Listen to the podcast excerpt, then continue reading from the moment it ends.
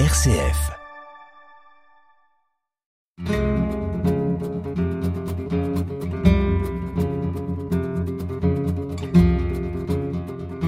Hors champ, une émission présentée par Bénédicte Minguet. Chers auditeurs, bonjour. En poursuivant notre chemin à la rencontre des métiers du prendre soin, c'est avec des personnes et des professions à la fois invisibles et irremplaçables que nous allons échanger sur des thèmes qui nous sont chers dans cette émission hors champ, à savoir la relecture des effets du confinement sur l'accessibilité aux soins, sur les droits des patients, sur leur capacité à faire face aux multiples difficultés rencontrées, mais aussi à la façon dont l'environnement et spécifiquement l'environnement des soins se modifie pour répondre aux enjeux qui le traversent. Ce sont des métiers du lien que nous allons mettre en lumière aujourd'hui avec nos invités autour de ce que nous pourrions appeler le soin social. Martine, bonjour. Bonjour. Louise, bonjour. Bonjour.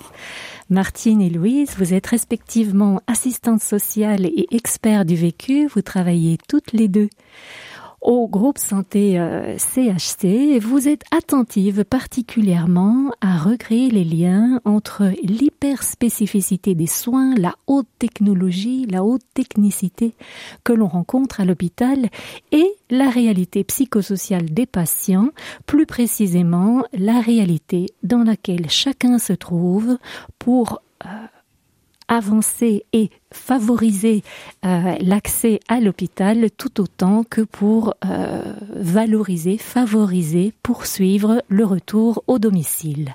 Tout cela dans une idée de continuité des soins. Alors Martine et euh, Louise, pourriez-vous nous décrire chacun votre métier que l'on puisse comprendre? Dans quel, euh, dans quel contexte vous travaillez à ce lien précieux entre l'intérieur et l'extérieur de l'hôpital, attentive à ces conditions psychosociales dans lesquelles vivent les patients? Martine. Alors, ben, le travail social en, hôpital est une forme vraiment spécialisée de travail social parce que le, groupe cible, on va dire, est constitué de, personnes qui présentent des problèmes de, santé. Et euh, nous travaillons donc avec eux et leurs familles. Et le travailleur social fait partie d'une équipe euh, pluridisciplinaire et se charge d'une partie spécifique du traitement. Car un petit peu comme euh, en parallèle avec le monde médical, euh, nous posons un diagnostic, nous réalisons une anamnèse aussi pour bien, bien connaître l'environnement social de, de, la personne et on propose un, traitement euh, pour la, la, suite de l'hospitalisation, un traitement social bien entendu. voilà, donc on se concentre vraiment sur ces aspects euh, dans le parcours euh, du patient et je vais dire euh, à travers le le, le, chaos qui, traverse, on essaye de, paramétrer, je vais dire, les, les, choses les plus importantes et d'analyser euh, les besoins et de d'agir en fonction. Voilà. Alors, vous, vous nous décrivez un métier que le grand public connaît davantage dans la société.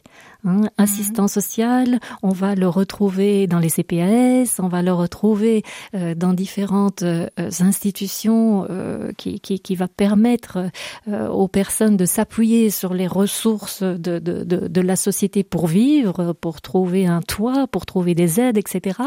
Tandis que le métier d'assistante sociale que vous nous décrivez à l'hôpital est davantage orienté sur la façon dont je le comprends, hein, mmh, dans, dans, la façon dont vous l'avez présenté, dont on peut relever finalement toutes les ressources qui existent euh, autour du patient pour pouvoir euh, traverser son, son, son, son, trajet de soins, hein, son, son, chemin de soins, en sachant qu'il aura besoin certainement, lorsqu'il va sortir euh, de l'hôpital, euh, de disposer des conditions qui vont permettre de poursuivre son traitement, euh, euh, continuer à prendre correctement ses médicaments, parce que l'enjeu est là aussi. Il y a un enjeu d'adhérence aux soins. Si on passe par l'hôpital, il faut faire en sorte que la personne puisse euh, bénéficier du, traitement, mais le poursuivre aussi euh, en dehors de la rencontre qu'il a faite avec euh, le médecin.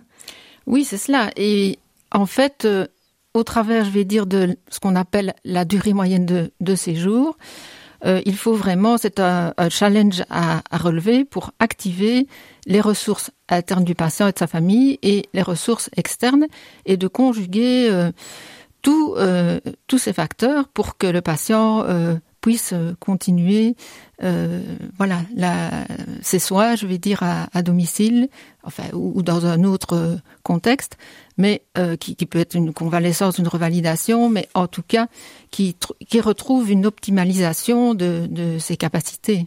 Oui. Ça. Vous, vous, avez parlé de durée moyenne de séjour. C'est important peut-être de préciser que finalement euh, euh, l'hôpital se, se, se, spécialise tellement euh, qu'il arrive aussi à proposer des prises en charge très courtes avec des soins très importants.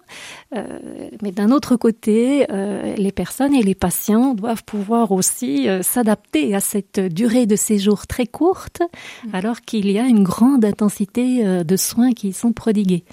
Oui, tout à fait, parce que voilà, il y a, il y a l'émotionnel, évidemment, et il faut orchestrer, je vais dire, euh, avec des, des actions euh, con concrètes qui sont de mobiliser les, les acteurs en, en, interne et en externe pour que le, le patient soit euh, le, le, mieux entouré.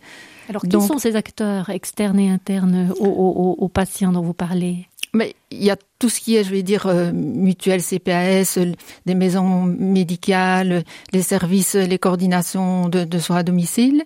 Et enfin, j'en oublie certainement, évidemment, mais je, veux dire que c'est vraiment des acteurs à, activer. Et en interne, il y a aussi tout, enfin, le parcours du patient. Il y a, il y a deux moments clés, je vais dire.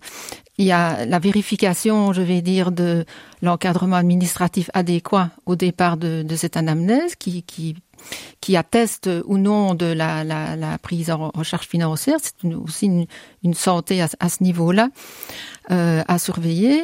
Et il y a, euh, je vais dire, euh, la, la continuité donc des, des soins assurés et de détecter les ressources euh, familiales, les aidants proches, etc. Pour la sortie, pour qui la est le sortie, deuxième point qui est important, le deuxième point important. Voilà, voilà c'est vraiment les, les, deux moments clés de, de l'hospitalisation. Oui.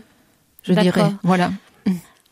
Alors Louise, dans la continuité de ces deux moments clés de l'hospitalisation, quelle est la spécificité de votre rôle?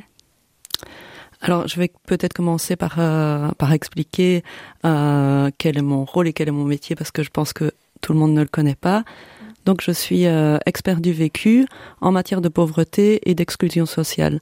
Ça veut dire que j'ai été euh, engagée sur, sur base d'un savoir expérientiel pour des missions qui sont en lien avec ce savoir expérientiel. Donc, ici, en lien avec la pauvreté et l'exclusion sociale et dans mon cas euh, particulièrement avec les soins de santé également. C'est-à-dire que c'est une, une euh, un métier qui a été créé en 2005 par le SPP Intégration sociale, donc c'est un service public fédéral de programmation. Et euh, il a été à la base créé pour les administrations euh, en constatant euh, que beaucoup euh, des personnes euh, ne faisaient pas valoir des droits auxquels elles avaient droit. Et euh, pour améliorer ça, ils ont engagé des experts du vécu pour un petit peu euh, pouvoir mettre le doigt plus facilement sur ce, sur qui coinçait, sur ce qui freinait. Dix ans plus tard, en 2015, suite à l'apparition du livre du livre blanc euh, sur les soins de santé, on s'est rendu compte qu'il y avait le même phénomène qui avait lieu avec les soins de santé. Des choses sont mises en place, mais toute une série de personnes continuent à ne pas à reporter des soins essentiels ou, ou préventifs. Et donc pour euh, pour combattre, encore une fois, pour lutter contre ces reports de soins, ils ont créé les experts du vécu en collaboration avec l'INAMI spécialisés dans les soins de santé. Et donc, on va trouver des experts du vécu dans les mutuelles, dans des hôpitaux, à la CAMI, euh, et aussi au niveau des soins de santé mentale et évidemment à l'INAMI, où il y a une personne qui est en charge de, de recevoir tous les signaux qu'on va pouvoir euh, émettre sur base de notre travail et euh, de les répercuter et de, de travailler dessus. C'est ça, donc vous repérez grâce à, à l'expérience que vous avez eue, vous repérez davantage les difficultés vécues par les patients pour pouvoir accéder à leurs droits, activer leurs droits et par ailleurs avec ces, ces, cet enjeu important de ne pas reporter les soins puisque voilà. on, on, on en est là. D'accord. Alors, euh, de cette expérience du vécu aujourd'hui, euh, ça, ça, ça en devient une profession. C'est-à-dire que le regard que l'on porte euh, sur les, les, les professionnels euh, qui soignent, c'est une chose, mais il y a aussi euh, les professionnels qui sont passés par la, la, la, la, maladie et qui en font une connaissance qui peut aussi être partagée. donc, ce sont les, les, les experts du vécu qui sont en lien aussi avec toute cette notion de, de patient partenaire hein, dont, dont, dont on, on, parle aussi dans, dans cette émission euh, régulièrement. Alors, euh, ça veut dire que dans votre profil, vous avez d'une part l'expérience et puis vous avez aussi d'autre part euh, un accompagnement euh, ou une formation professionnelle pour cette approche? nous sommes formés, oui, en début de en début de notre engagement euh, au sein du, du, SPP Intégration Sociale, euh, vraiment pour pour apprendre euh, quelle sera notre mission. Après, comme je dis, notre diplôme entre guillemets, c'est notre vécu. Et, et donc là-dessus, on ne nous formera pas. On, simplement, on va apprendre convenablement les, à quoi il faut faire attention et la mission qu'on attend de nous, quoi. Et comment la mettre en place, évidemment. Voilà, donc vous, vous, nous avez expliqué que les experts du vécu se, se, se retrouvent dans différentes institutions. Ici, on va parler de l'hôpital. En entrant euh, à l'hôpital, euh, quel est le regard porté euh, par l'expert du vécu sur, euh, sur le, les, la, les, priorités à travailler euh, à l'intérieur donc de cet hôpital avec les équipes euh, ou ailleurs? Quelles sont les, les priorités? Qu'est-ce qui saute aux yeux d'une certaine façon? Mm -hmm. euh, bah, avant de pouvoir euh, dégager des priorités, il y a quand même tout un travail euh, de, de découverte. Euh, moi, le, le, monde hospitalier, c'est un monde que je connaissais pas du tout, donc on est bien entouré. Moi, je entre autres par Martine, euh, qui, qui me servait un peu de, de guide. Euh, donc, on va faire beaucoup d'observations au départ, et puis ensuite, on va commencer à, à voir ben, les, les, les petites choses euh, qu'on peut mettre en place. Donc moi j'ai déjà mis deux trois choses en place euh, au niveau de, de l'accessibilité euh, en transport en commun pour l'hôpital. Donnez-nous un petit exemple. Oui, donc euh, la difficulté en, quand je suis arrivée, c'était la période Covid, donc c'était particulier à ce niveau-là, c'est qu'on ne pouvait plus acheter son, son ticket de, de bus avec de la monnaie directement dans le bus. Et donc, euh, des personnes qui étaient arrivées à, à l'hôpital sans prévoir nécessairement leur tour par les urgences ou, ou sans penser simplement qu'elles ne pourraient pas acheter de ticket de bus se retrouvaient dans l'impossibilité de, de, prendre des transports en commun. Donc, euh, sur ce constat, j'ai suggéré que l'hôpital puisse avoir une, une petite euh, réserve de cartes de bus à distribuer euh, gratuitement euh, aux personnes qui, qui, qui, en ont vraiment besoin pour pouvoir euh, retourner chez elles. Voilà, c'est ça. Donc vous faites le lien, on parlait tout à l'heure de faire le lien entre l'intérieur euh, et l'extérieur, mais c'est aussi prendre en compte les conditions dans, dans, dans, lesquelles les patients ont accès, alors là, directement, physiquement à l'hôpital, euh, par le bus, et, et cette euh, attention euh, aux conditions qui n'ont pas été euh, réfléchies de façon générale par la société de transport, mais auxquelles l'hôpital peut contribuer en étant attentif à, à favoriser. Alors le retour du patient dans, dans de bonnes conditions. Oui. Voilà. Bien. Alors, euh, poursuivons sur cette idée euh, d'expert euh, du vécu. Donc, vous avez eu l'occasion d'être attaché, vous parliez de, Martine tout à l'heure, euh, euh, à toute l'équipe des assistantes sociales. Vous êtes une grande équipe, Martine, euh, à l'intérieur de, l'hôpital. Oui, oui, oui, oui, oui. On a une grande équipe. Et voilà, on a du, travail. On est organisé par référence de référence pardon de, service. Et donc, on, intervient vraiment euh, euh, dans le parcours du, du, patient avant, pendant, après l'hospitalisation. Oui. Voilà. Donc d'une certaine façon, vous avez déjà un premier regard sur les difficultés traversées par les patients au, au niveau psychosocial, les conditions dans lesquelles euh, ils vivent le soin et dans les conditions dans lesquelles ils vont devoir poursuivre leurs soins au retour au domicile. Hein. Vous travaillez beaucoup, je, je, je, je suppose, dans, imaginons, euh, les personnes qui doivent passer par euh, un lieu de revalidation ou une maison de repos. Vous travaillez à cette articulation entre l'hôpital et l'autre l'autre institution Oui, oui, oui, tout à fait. En, fonction des des pathologies aussi et de, ce qui est possible. en fait, on essaye d'aiguiser, enfin, on n'essaie pas, on, on, aiguise les, les réflexes sur la, la sortie de, de l'hôpital. on avait d'ailleurs édité en collaboration avec d'autres partenaires une une sorte de d'aide-mémoire, je vais dire, pour le avant la sortie de l'hôpital, où on, posait des questions euh, pratico-pratiques, quoi. Qui viendra me chercher euh, Donc il y a la notion du, du, transport qui est évoquée. Qui pourra faire quelques courses pour moi aller à la pharmacie que j'ai prévenu mon médecin généraliste et la, date de sortie euh, Prendre un, rendez-vous. Il y a vraiment toute une continuité extrêmement pratique. Et comme disait une de mes collègues euh, à une précédente de.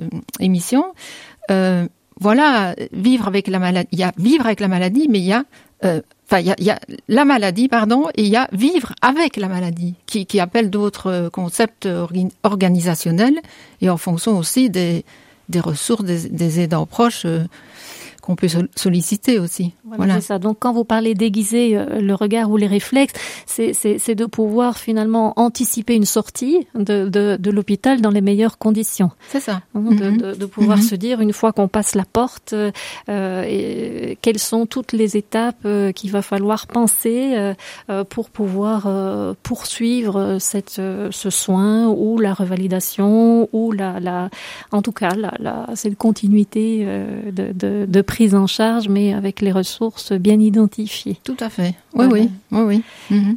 Et donc Louise, en tant qu'expert du vécu, euh, vous avez vous êtes rattachée donc à, à l'hôpital à cette euh, à cette grande équipe euh, des assistantes sociales et quelque part c'est déjà euh, elles font déjà un premier travail d'identification des besoins et peuvent peut-être alors faire appel à vous dans certaines situations? Tout à fait, oui.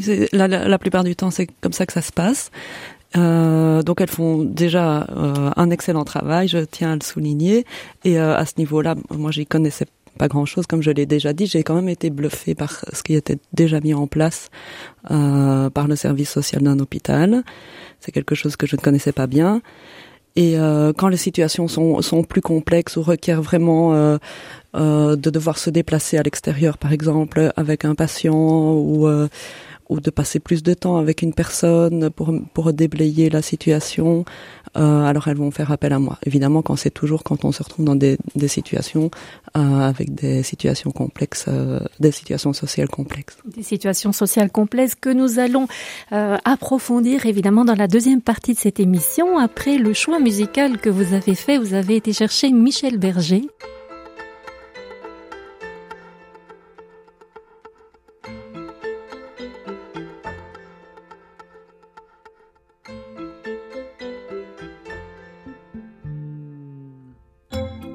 Celui-là passe toute la nuit à regarder les étoiles en pensant qu'au bout du monde, il y a quelqu'un qui pense à lui.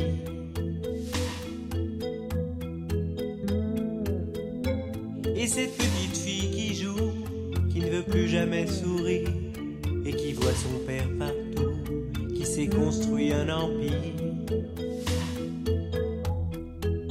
Où qu'ils aillent sont tristes à la fête où qu'ils aillent. Ils sont seuls dans leur tête. Je veux chanter pour ceux qui sont loin de chez eux et qui ont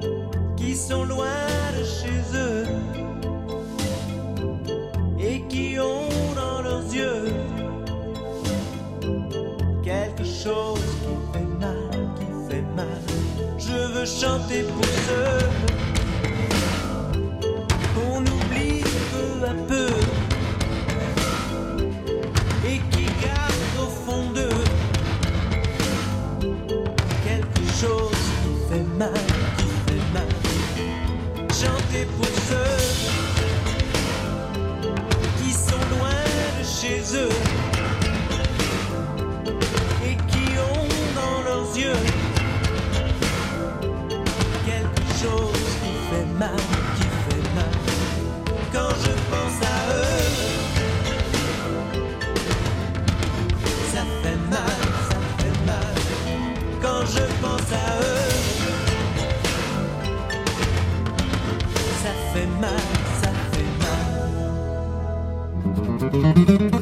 Hors champ sur RCF Liège.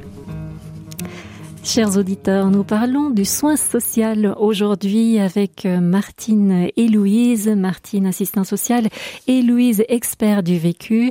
Et nous allons reprendre quelle est la spécificité de ce regard posé sur euh, les ressources des patients pour pouvoir faire face à ce qu'ils vivent euh, à l'hôpital, les ressources sociales. Qu'est-ce qu'on entend par ressources sociales? Qu'est-ce qu'on entend par contexte social? Martine, est-ce que au départ d'une situation vous pourriez nous, nous, présenter quelle est la spécificité de votre euh, profession.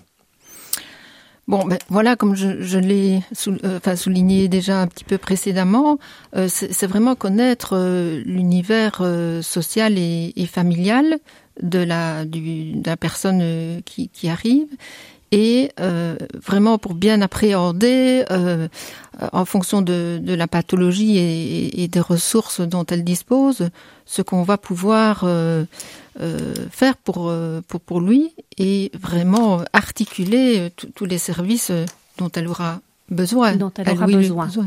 Mmh. Par exemple. Par exemple, euh, bon, un, un, patient qui, a, qui arrive et qui est en voilà, en, en, situation administrative difficile, euh, on peut euh, articuler évidemment avec les, les services tels le, le, CPAS pour une prise en, en charge financière des, des, des, frais, selon un petit peu l'analyse qu'on aura faite à, avec le, le, patient. Et voir un petit peu aussi s'il bénéficiait déjà d'aide à domicile pour euh, se mettre en, en, contact avec les services euh, à domicile et reprendre contact évidemment au moment, enfin au moment opportun et au départ de, de l'hospitalisation pour déjà informer aussi de ce qu'il y aura comme continuum euh, après.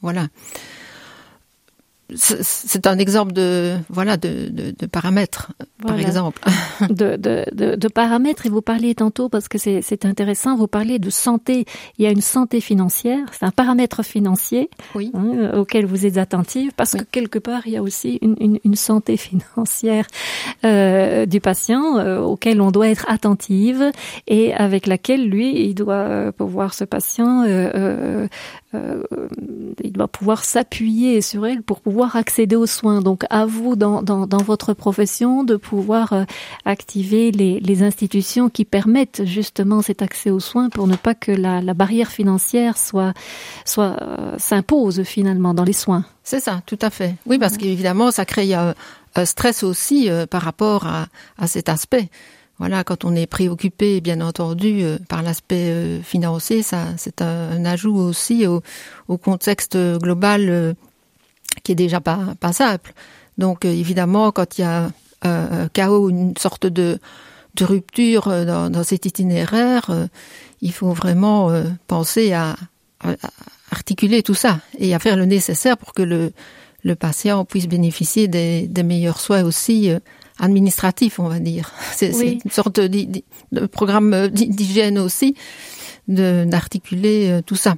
Mm. Oui, et puis vous êtes attentif au fait de ne pas ajouter du stress au stress. Le fait d'entrer dans, dans, dans, une relation de soins ou de fait d'aller à l'hôpital, d'envisager une opération, une intervention, de passer par les urgences, peu importe, ça, ça, ça reste un stress euh, et physique et mm-hmm. psychologique, mais euh, ça ne peut pas être en plus euh, euh handicapé par un stress, euh, un stress financier. Voilà, hein, voilà, c'est ça. Donc on n'ajoute pas du stress au stress et, et ce stress invisible visible, vous vous y êtes attentive. C'est ça qui. Voilà, on essaye d'être vigilante, en tout cas, oui, oui, à cet aspect-là des choses, oui, oui. oui, tout à fait. Oui. C'est votre cas aussi, euh, Louise, dans, dans, dans, votre approche euh, euh, particulière, ce regard particulier que vous posez sur, euh, sur la question de l'exclusion finalement et de la précarité à l'hôpital.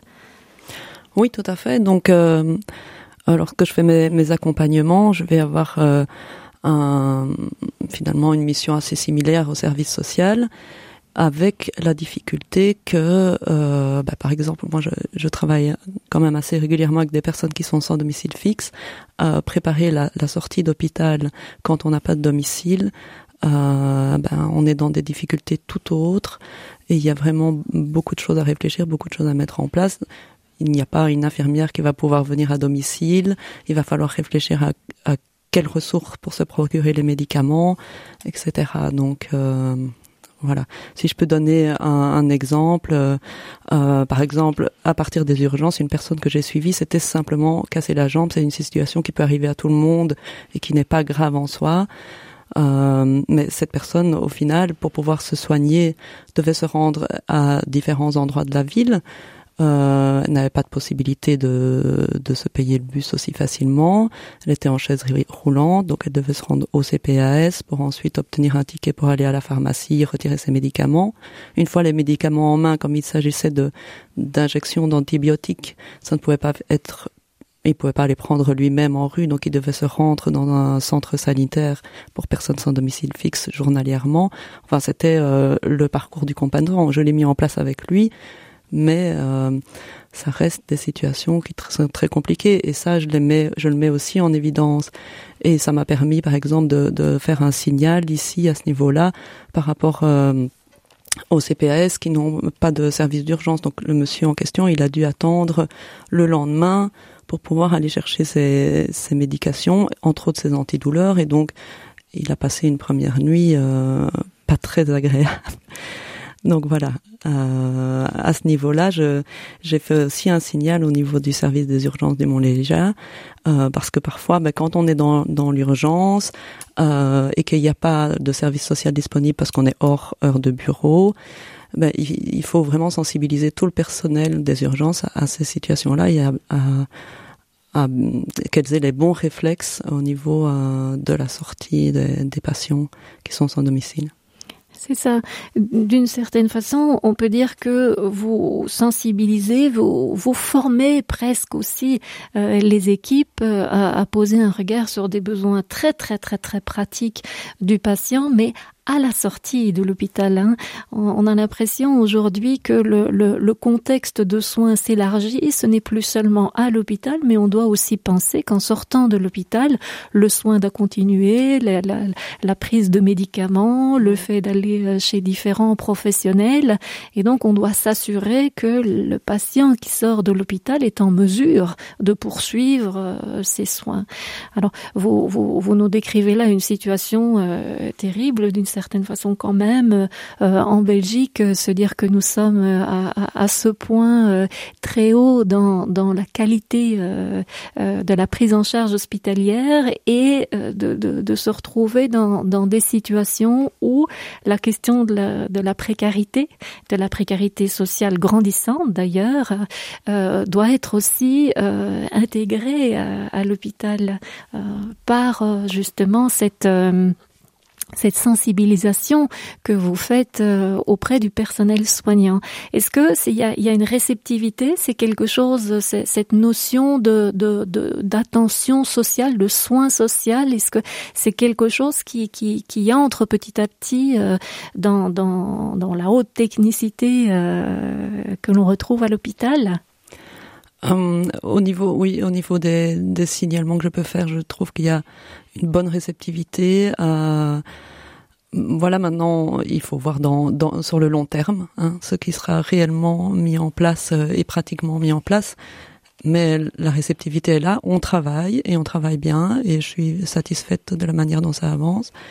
Mais comme je dis, il faut voir euh, à la fin pratiquement ce qui a ce qui a été mis en place. Oui, c'est ça. Vous travaillez, vous êtes comme une comme une enzyme qui travaillait à, à, à l'amélioration euh, des soins euh, à chaque fois. Et quand vous dites, par exemple, que vous réalisez des signalements, alors là, je, je, je suppose que vous parlez davantage de votre mission euh, qui, qui, qui vient du, du, du, ministère et qui est de, de, de repérer ou de témoigner d'une difficulté rencontrée sur le terrain pour tenter à un autre niveau de l'améliorer. Est-ce comme ça qu'on peut l'entendre? Exactement, c'est très très bien résumé. Voilà. Et donc, euh, ce, signalement euh, va au-delà de l'hôpital, dans le fond. Oui, oui. Euh, j'ai des signaux qui vont s'adresser directement à l'hôpital et la plupart de mes signaux, finalement, s'adressent au-delà de l'hôpital. Ça peut parfois voilà s'adresser à, un réseau euh, de d'associations, de la manière dont elles sont organisées, etc. Ou, par, parfois c'est même législatif. Euh, donc voilà. Voilà que vous rapportez alors au SPP. Que je rapporte au SPP. Donc euh, il y a eu des modifications qui ont été faites suite aux signaux d'experts du vécu. voilà. D'accord. Alors, quand vous êtes à l'hôpital, par exemple, vous avez donc une notion de, euh, une forme de sensibilisation que vous faites euh, avec les équipes, et puis vous mettez en place aussi des choses très, très, très concrètes. Euh, vous, vous, nous aviez euh, évoqué en un autre temps, euh, vous nous aviez évoqué une, alors comment est-ce que vous allez appeler ça, le, le, le fait de pouvoir collecter un ensemble de, de, de, vêtements à mettre à disposition? Comment est-ce que vous organisez la réponse à ce, ces besoins vraiment très très basiques que rencontrent certains patients? Oui, donc là, j'avais été face au début euh, à, ce besoin euh, de vêtements que rencontrent évidemment beaucoup de patients, et pas uniquement ceux qui sont dans la précarité. D'ailleurs, ça peut arriver à, n'importe qui de, de, se retrouver dans les urgences. Les vêtements doivent être découpés, on n'a pas prévu, on n'a rien sur soi. Euh, et donc, euh, dans ce cas-là, ben, j'ai, dans ce cadre-là, j'ai, remis en place un dressing puisqu'il était déjà existant euh, dans les, les, différentes cliniques avant le Mont-Légia, mais il a mis un peu de temps à, à être mis en place au Mont-Légia. Un dressing solidaire, donc ce sont des dons pour la plupart du personnel qui alimentent un dressing dans lequel on, on va puiser pour offrir des, des, tenues aux personnes qui en ont besoin. Parfois, on fait carrément des, des, des petites valises. Euh, pour un départ euh, vers une maison de retraite ou une maison d'accueil, euh, par exemple. C'est ça. c'est un joli nom, le dressing solidaire. Il vient d'où? Euh, ce n'est pas un nom qui vient de moi, donc c'est l'autre personne avec laquelle on a mis ça en place, Lisa Nicoli, qui tenait à ce nom, qui est en effet très joli. Voilà, et qui peut aussi être un, un, un, concept finalement qui se qui se partage facilement euh, à l'hôpital. Vous aviez eu des dons de l'intérieur de l'hôpital, donc des personnes qui travaillent à l'hôpital pour le constituer? Principalement et presque évidemment en fait on a on a suffisamment avec ça donc. Euh, on n'a pas besoin de faire des, un appel aux dons vers l'extérieur. C'est ça. Et alors, comment ça se passe concrètement? Qui fait appel à vous? Euh, Ça peut être les assistantes sociales ou les chefs de service. Euh, voilà, les urgences. Les, les, urgences ont accès directement au dressing euh, parce que je suis pas toujours sur place. Euh, les assistantes sociales ont aussi accès au, dressing et moi et Madame Nicoli, donc avec lesquelles j'ai créé un dressing. C'est ça. Comment faites-vous pour en même temps apporter, répondre aux besoins du patient et en même temps faire attention, être attentif à leur dignité? Parce que ça ne doit pas être si facile non plus de, de, de recevoir. Euh, voilà, quelque chose qui signale que nous n'en avions pas ou que nous n'avions pas les mhm. ressources pour. Comment est-ce que vous travaillez cette, cette, finesse de l'approche? Oui, en effet, c'est parfois délicat parfois délicat, surtout quand euh, ben le premier contact a été pris par une autre personne qui a détecté le besoin et qui ensuite m'a appelé. Donc, toc toc toc, bonjour, on m'a dit que vous aviez besoin de vêtements. C'est en effet très délicat.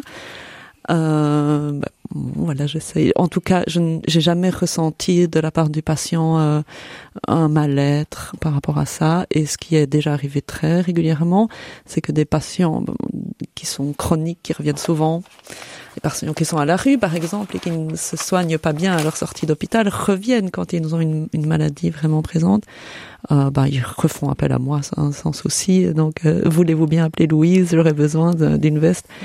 Donc, euh, le réseau solidaire euh, est déjà identifié par mhm. ces personnes qui font appel à vous. Oui, maintenant c'est vrai que ça m'est déjà arrivé de, de déposer euh, le sac de vêtements dans le service en disant voilà les vêtements disponibles pour monsieur parce que euh, la personne en fait me signalait qu'elle n'en avait pas besoin et, et, en fait le besoin avait quand même été euh, détecté par le service social. Mais dans ce cas-là moi j'insiste pas. Je vais pas dire si vous en avez besoin monsieur. Donc je dépose dans le service et je les laisse voilà. les laisser à disposition, des soignants.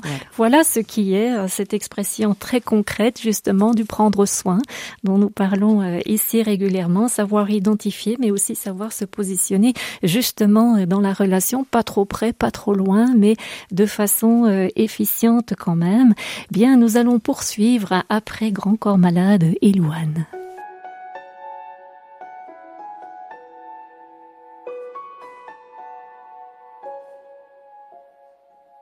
Dans le noir, derrière le brouillard, j'entends ce piano chanter. Chanter l'espoir, l'envie de croire qu'on peut tout réinventer. Alors je joins ma voix encore une fois pour tenir dans l'orage. Je joins ma voix encore une fois trouver le courage.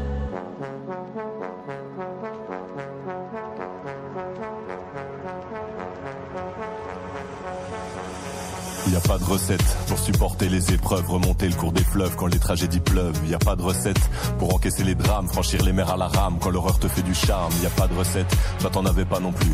Personne t'avait prévenu, tu t'es battu comme t'as pu. Y a pas de recette quand l'enfer te serre la main, abandonner cet humain, l'avenir c'est loin. Mais tu t'es mise à chanter, même pas par choix, comme à chaque chute, à chaque fois ça s'est imposé à toi, chanter. Comme un enfant surpris, comme un instinct de survie, comme un instant de furie. Chanter pour accepter, exprimer, résister, avancer, progresser exister, chanter comme une résilience, une délivrance, chanter comme une évidence. Et dans le noir, derrière le brouillard, j'entends ce piano chanter. Chanter l'espoir, l'envie de croire qu'on peut tout réinventer. Alors je joins ma voix encore une fois pour dans l'orage. Je joins ma voix encore une fois pour trouver le courage. À quel moment tu comprends que c'est ton truc, que la musique revient pour te relever de chaque chute? À quel moment tu sais quelle est ta boussole Quand la vie te punit, la musique te console? À quel moment ce piano a chanté, ses accords t'ont hanté, ont choyé ta santé? À quel moment il est ta respiration et à quel moment on en fait une chanson? Si je me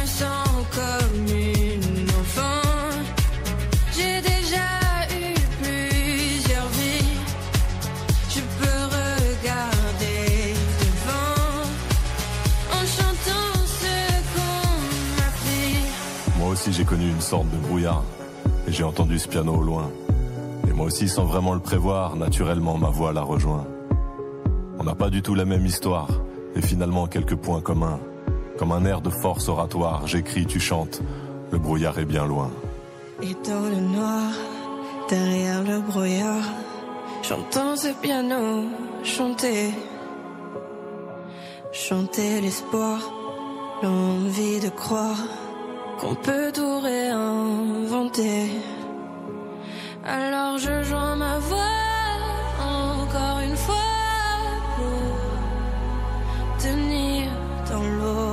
Je joins ma voix encore une fois pour trouver le courage.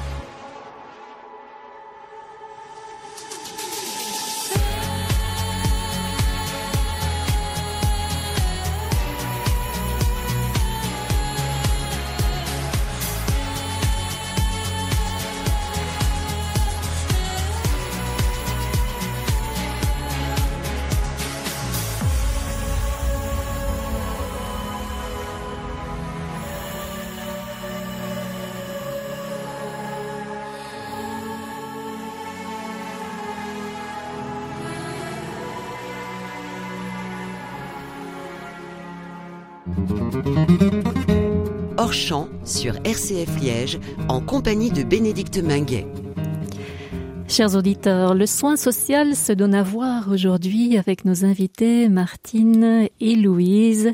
Et c'est en leur compagnie que nous allons approfondir, revenir sur les situations concrètes du terrain, mais aussi euh, pouvoir en tirer les perspectives éthiques de cette approche qui est une approche de ce, de, de, de l'éthique de la sollicitude, pourrait-on dire, euh, euh mais qui reste aussi à, à construire parce qu'il faut pouvoir repérer les besoins, euh, y répondre, rapporter euh, euh, les différentes choses qu'il faut améliorer au bon endroit. Donc on sent derrière qu'il y a tout l'intérêt de construire un métier qui peut justement travailler à, à, réaliser tous ces liens et à rendre compte d'une difficulté vécue par les patients, mais aussi une façon de pouvoir poser un regard davantage positif, constructif sur la façon dont il peut se prendre en main, aider par les ressources autour de lui, mais aussi euh, plus largement aidé par, par les institutions si nécessaire. Alors Louise, peut-être reprenons notre conversation sur les situations que vous rencontrez qui sont euh, particulières euh, et nous vous écoutons. Alors, euh, je pourrais parler d'une situation de terrain euh, dans laquelle euh, on s'est rendu compte qu'une qu'une personne qui était en maladie de longue durée, donc qui, qui travaillait à la base avec un, un emploi pas très bien rémunéré, était tombée en dessous du seuil d'intégration sociale de par son indemnité mutuelle. Et donc, euh, au niveau euh, de cette problématique, on l'a signalé et ça a permis de, de débloquer là, à ce niveau-là la possibilité de pouvoir demander un complément au CPAS quand on se trouve dans des situations euh, similaires et pouvoir atteindre au moins le seuil du revenu d'intégration sociale. C'est ça. Alors quand vous dites que vous en avez témoigné, vous en avez témoigné pas nécessairement à l'hôpital, vous en avez témoigné au niveau du ministère? Voilà, dans des cas comme ceux-là, qui ne sont pas des cas qui, que, auquel, pour lesquels l'hôpital peut faire quelque chose directement. Alors, je remets quand même le, le signal à la personne relais que j'ai au sein de l'hôpital, mais le travail va se faire au sein du ministère. Euh, et donc, on va faire généralement un groupe de travail où on va reprendre des EDV, donc des experts du vécu, qui ont, qui peuvent témoigner de situations similaires, et ensemble, on va réfléchir à ce qu'on peut proposer. Et euh, notre équipe de coordination va, va porter ça euh, plus haut hein, au niveau euh, des, des ministres. Euh, vous, vous notez, et c'est important de le dire, les experts du vécu sont présents dans différentes institutions, sont oui. présents aussi dans différents hôpitaux. Vous faites ensemble des groupes de travail où vous pouvez alors reconstruire des propositions euh, qui vont être rapportées au, au ministère. Oui, tout à fait. Donc oui, pratiquement, cette personne euh, qui, qui est en, en, congé maladie euh, de longue durée et qui tombe sous le seuil euh, d'intégrité, c'est comme ça que vous oui, le nommez, voilà, euh, pourra bénéficier d'un revenu complémentaire? Voilà. Voilà. Alors il y a une demande qui est à faire au CPAS. Normalement, les mutuelles doivent, euh, dans ce cas-là, avertir la personne et dire voilà, vous êtes en dessous de revenus d'intégration sociale, vous pouvez vous présenter au CPAS, elles, rendent un document et pour faire la demande et recevoir le complément voilà. C'est ça. Donc euh, on, on, voit là tout l'aspect la, très concret euh, de, de, de, votre travail basé sur un repérage très précis aussi de situations parce que toutes les histoires euh, euh valent la peine d'être entendues et, et peut-être que si on n'apportait pas euh, ces, ces, cette attention, on, on, on, pourra soigner la personne à l'hôpital, mais on pourra pas se rendre compte qu'une fois sortie de l'hôpital, elle sera peut-être dans des conditions euh, qui ne permettent pas de poursuivre poursuivre, euh, de poursuivre son traitement. Peut-on l'entendre comme ça? Oui, tout à fait. Oui, oui. C'est c'est l'objet euh, de, de, de votre une un des objets de votre mission. Oui. Que de pouvoir agir euh, à ce niveau-là. Vous faites un, vous avez un rapport d'activité à fournir? Euh, on, on, doit remettre non on n'a pas un rapport d'activité. Enfin c'est pas nous qui rédigeons. En fait ce sont l'équipe de coordination qui rédige la, le, donc c'est pas moi qui dois remettre mon rapport d'activité. J'ai des, des réunions de suivi très régulièrement avec mon, ma coordinatrice. Et donc elle, elle se base euh, là-dessus pour euh, rédiger le, le rapport d'activité de l'ensemble des services experts du vécu Alors, ce qu'on pose très souvent aussi, euh, enfin, en tant que, que, que, psychologue, on pourrait aussi se, se, se, poser la question de savoir quand on est comme ça euh, euh, en lien avec des situations si difficiles et, et au long cours, est-ce que vous, vous, vous, disposez dans votre métier aussi d'espace où, où, vous pouvez euh, quelque part déposer la, la, la, lourdeur des situations que vous rencontrez?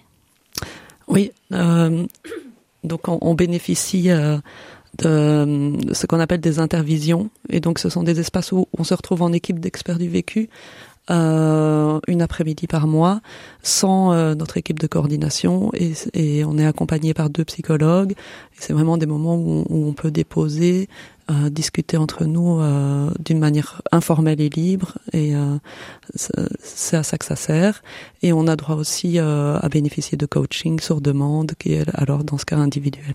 Voilà, c'est ça. Donc vous êtes euh, vous-même euh, euh, entouré de ressources, voilà, pour faire part euh, à ces situations. Alors ces situations de, de, de grande précarité, ces patients qui peut-être s'adressent en première intention au, service des urgences. et est-ce que vous avez repéré dans ce dans cette cet itinéraire que, que, font les patients, qu'il y aurait un, un, un chaînon manquant, je dirais, dans dans, dans l'itinéraire est-ce que le, le, le, fait de s'adresser euh, au service des urgences en, première intention est, toujours l'endroit le, le, plus euh, le plus efficace, je dirais, pour répondre euh, aux besoins euh, qui s'expriment chez ces personnes? Non, euh, c'est euh, voilà, c'est pas, c'est clairement pas vraiment là qu'elle devrait s'adresser en particulier. Je pense qu'en effet, il manque des établissements de soins euh, qui soient dédicacés vraiment euh, aux personnes en grande grande précarité. Ici, je, je parle des personnes en grande grande précarité. Pourquoi elle s'adresse aux urgences? C'est historiquement, c'est depuis longtemps comme ça. On est sûr d'une prise en charge quand il y a pathologie évidemment. Euh, on ne doit rien débrosser euh, sur place et donc il y a comme ça une facilité. C'est un réflexe chez eux. Je vais pas bien, direction urgence, ça va me permettre peut-être de me reposer un petit peu, etc. Et en effet, je pense que s'il y avait des grandes structures de soins avec suffisamment de lits, parce que il, existe un lit halte soins qui, qui, sert, qui est entre guillemets, je trouve ce chaînon manquant, mais actuellement il, il est encore euh, trop. Il n'y a, a qu'un seul lit sur Liège, donc c'est peu. Euh, Qu'est-ce que représente l'alte soin dont vous parlez? Donc le lit halte soin, c'est vraiment un lit médicalisé, euh, donc dans lequel un patient peut recevoir des soins euh, pour des situations spécifiques où euh, la maladie n'est pas suffisamment euh, importante pour justifier un séjour hospitalier, mais euh, où l'état de santé est tel que la personne ne peut pas retourner à la rue. Donc c'est dédié pour les personnes sans domicile. Voilà, alors vous dites il y en a un, un établissement ou un lit subsidié? Un lit qui se, qui, qui se situe dans, dans une maison d'accueil pour hommes. Euh, voilà, le, le but euh, est de développer cela, mais il faut trouver les subsides et les budgets les financements, mais la, oui. la formule, vous, vous, la trouvez pertinente de, de, de, de cet accueil, euh, de, cette, de cet accueil euh, très de proximité, dirons-nous très pertinente. Euh, elle a fait ses preuves. Euh, à Bruxelles, ils en ont beaucoup plus. Euh, à Charleroi, ils l'ont ils l'ont développé pas mal aussi. Euh, donc euh, c'est pertinent. Bon, il y a il y a la difficulté qui qui ne prennent pas euh, les personnes sans avoir fait une, petite étude sociale préalable. Donc, c'est rarement un passage direct des urgences au lit halte soins il faut euh, attendre 48 heures le temps que l'analyse euh, soit faite.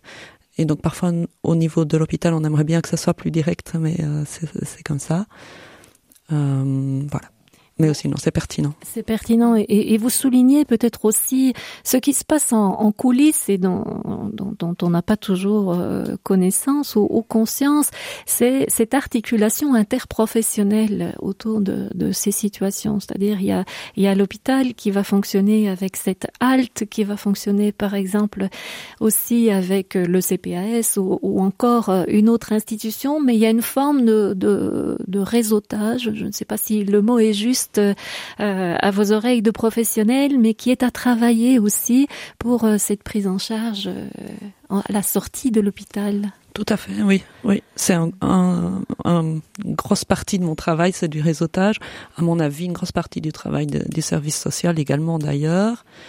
Le réseautage du, réseau Grande Précarité de Liège est assez actif, je trouve. Ils travaillent assez bien et régulièrement ensemble, avec des réunions sur différents thèmes. Et il y a vraiment une volonté d'avancer ensemble et de communiquer.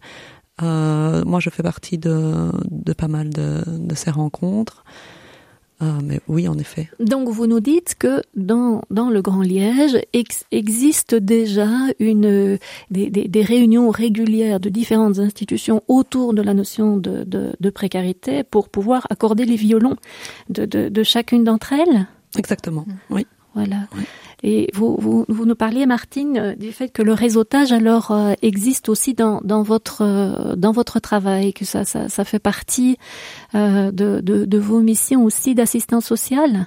Oui, oui, tout à fait. Donc on articule parce que c'est vrai que le c'est aussi euh, un, choix que de euh, considérer l'aval de l'hospitalisation et c'est vrai que le réseautage, la transversalité est vraiment très importante et c'est comme ça qu'on a pas mal de, de partenaires en externe. Euh, voilà, ça, ça couvre vraiment ce concept, y compris le, réseau euh, que le groupe santé CHC a, a développé aussi par rapport à, à cet aval à travers ces, maisons de repos et de soins. Oui, notamment. Vous, vous venez vraiment d'apporter une, une, lumière supplémentaire sur la notion de soin. On soigne la personne quand elle est devant nous, mais euh, le, le, fait de soigner dans l'aval, c'est-à-dire soigner euh, dans l'après, alors qu'on ne voit plus le patient, que le patient n'est pas nécessairement euh, devant nous, mais d'avoir cette attention pour ce qui va se passer euh, dans l'après, mmh. c'est vraiment un des enjeux de, de, de votre métier, euh, de, de, de faire ce lien entre l'intérieur, l'intérieur de l'hôpital, l'intérieur de l'institution euh, et l'extérieur aussi. Donc, euh, on, on, a bien besoin de vous dans, dans ces institutions. Euh, quelle serait au, au, au, départ de cette longue expérience, Martine, vous que vous avez déjà dans, dans, dans votre institution et, et, à la lumière de ce qui vient d'être exposé, quel serait pour chacune d'ailleurs euh, votre votre rêve par rapport à, à, au développement de cette perspective? Vers quoi est-ce que vous, vous, vous imagineriez, vous souhaiteriez que euh, le, soin social euh, se déploie ben, Je pense qu'on doit vraiment exercer euh, notre vigilance, la vigilance institutionnelle au passage aux soins ambulatoires. Euh, alors, au, au niveau des, de l'augmentation des maladies chroniques euh, qui ont un, un impact aussi euh, important, le développement euh, de la télémédecine, le développement euh, numérique aussi dans, dans les soins. Et donc, moi, je, je prône pour l'avenir euh, pour un service social hospitalier qui est vraiment adapté aux, aux, aux enjeux médico-sociaux. Notamment aussi le, le développement de l'hospitalisation à domicile, parce que ce partenariat est vraiment incontournable avec tous les acteurs de l'hôpital. On assiste vraiment à une socialisation des soins, donc euh, je pense qu'il ne faut pas rater le virage avec les, acteurs euh, concernés. Euh, et puis vraiment, si, je mets un rêve, je vais dire, en, en exergue, je, pense que de toute façon, la, plus-value, c'est toujours d'avoir une, oreille attentive, c'est une bonne médication. Et que la grandeur, je, pense toujours à la, la phrase de Antoine de Saint-Exupéry, parce que la grandeur d'un métier, c'est peut-être avant tout euh, d'unir les hommes, et il, n'est qu'un luxe véritable, c'est celui des relations humaines.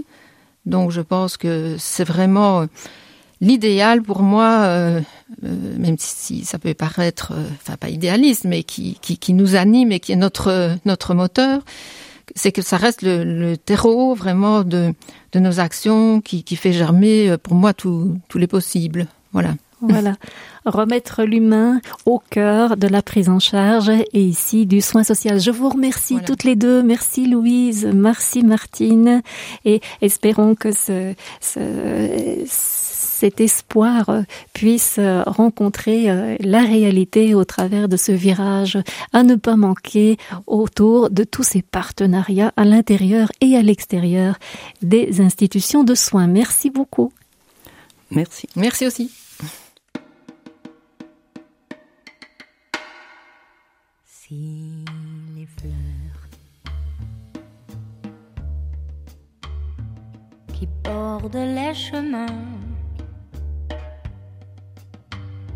fanée toute demain. Je garderai au cœur celle qui s'allumait dans tes yeux lorsque je t'aimais tant au pays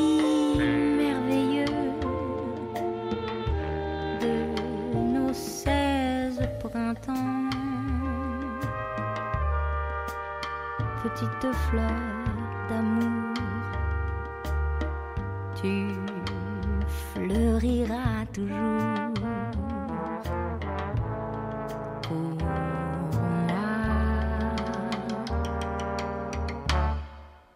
quand la vie par moments me trahit.